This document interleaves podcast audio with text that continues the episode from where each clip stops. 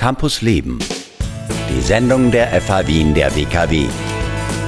Auf Radio Enjoy 91.3.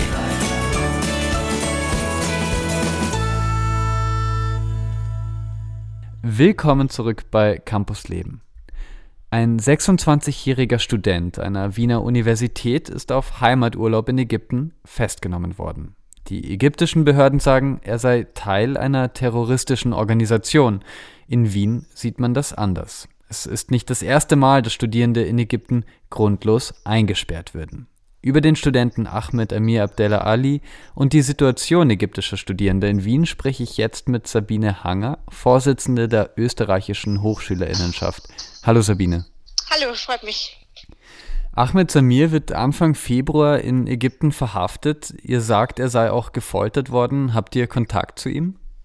Mm, zu ihm persönlich nicht, nein. Ähm, aber wir haben Kontakt aufgenommen zur Central European University, wo er eben seinen Master studiert hat. Und die wiederum haben Kontakt mit seinem Anwalt in Ägypten gehabt, der nach einer Woche, wo man gar nichts von ihm gehört hat, dann Kontakt mit ihm aufgenommen hat. Wisst ihr, wie es dem 26-jährigen Studierenden jetzt geht? Nein, wir wissen leider wirklich ganz wenig nur. Wir wissen, dass er auf unbestimmte Zeit jetzt in Haft ist, also er ist nicht auf, äh, freigelassen worden. Ähm, und wir wissen eben, dass er in dieser Woche, wo man nichts von ihm gehört hat, wirklich schlimme Dinge erlebt hat. Und deswegen äh, wollten wir unbedingt auch an die Öffentlichkeit geben, damit darüber gesprochen wird und damit quasi das Ganze an die Öffentlichkeit kommt, was dort passiert. Ja.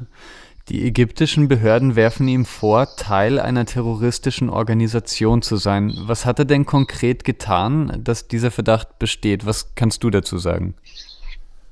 Wir kennen natürlich nicht die ganze Geschichte, aber wir haben exakt dieselben ähm, Anklagepunkte schon letztes Jahr bei einem Studierenden in Italien gehabt, der auch eingesperrt wurde.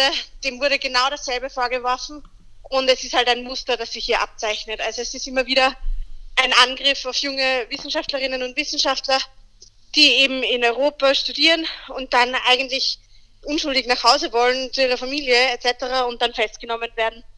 Und dann hat man eben so eine wirklich schlimme Situation, äh, dass ein 26-Jähriger in Haft genommen wird, ohne wirklich zu wissen, was dahinter ist oder was passiert ist. Hm. Habt ihr denn Kontakt zu anderen Studierenden aus Ägypten in Wien? Wie reagieren die auf die Verhaftung? Habt ihr da schon mit welchen gesprochen, wie die das sehen? Ähm, wir haben auch in der ÖH ähm, ein, zwei Ehrenamtliche und Mitarbeiterinnen, die äh, in Ägypten quasi oder ägyptischen Bezug haben. Die sind natürlich total schockiert. Ähm, auch die versuchen einfach das Ganze in die Öffentlichkeit zu tragen, dass darüber gesprochen wird, dass mehr Aufmerksamkeit auf das Thema kommt weil das ist irgendwie der einzige Strohhalm, an dem man sich momentan festhalten kann, ähm, dass genug Leute darüber reden und dass es genug an die Öffentlichkeit kommt, dass hier einfach ein Druck entsteht und man ihn freilässt. Ja. Von der Politik habe ich jetzt noch kein Statement in Österreich zu seiner Verhaftung gelesen. Welche Konsequenzen sollte die Verhaftung denn haben?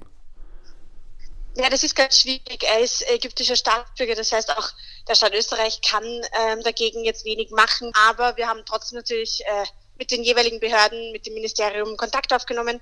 Wir wissen, dass die österreichische Botschaft in Kairo darüber informiert ist. Und wir werden jetzt auch einen offenen Brief an die ägyptische Botschaft in Wien schreiben. Ja. Gemeinsam mit der Central European University setzt ihr euch dafür ein, für Ahmed Damir, für den 26-Jährigen. Ich hoffe, dass das äh, Erfolg haben wird. Ja, es ist absolut unvorstellbar, dass äh, ja, ein 26-Jähriger vor zwei Wochen noch in Wien hier seinen Master absolviert hat und heute in einem Gefängnis in Ägypten sitzt, genau, genau deswegen. Mhm. Also wir, wir bleiben da sicher dran.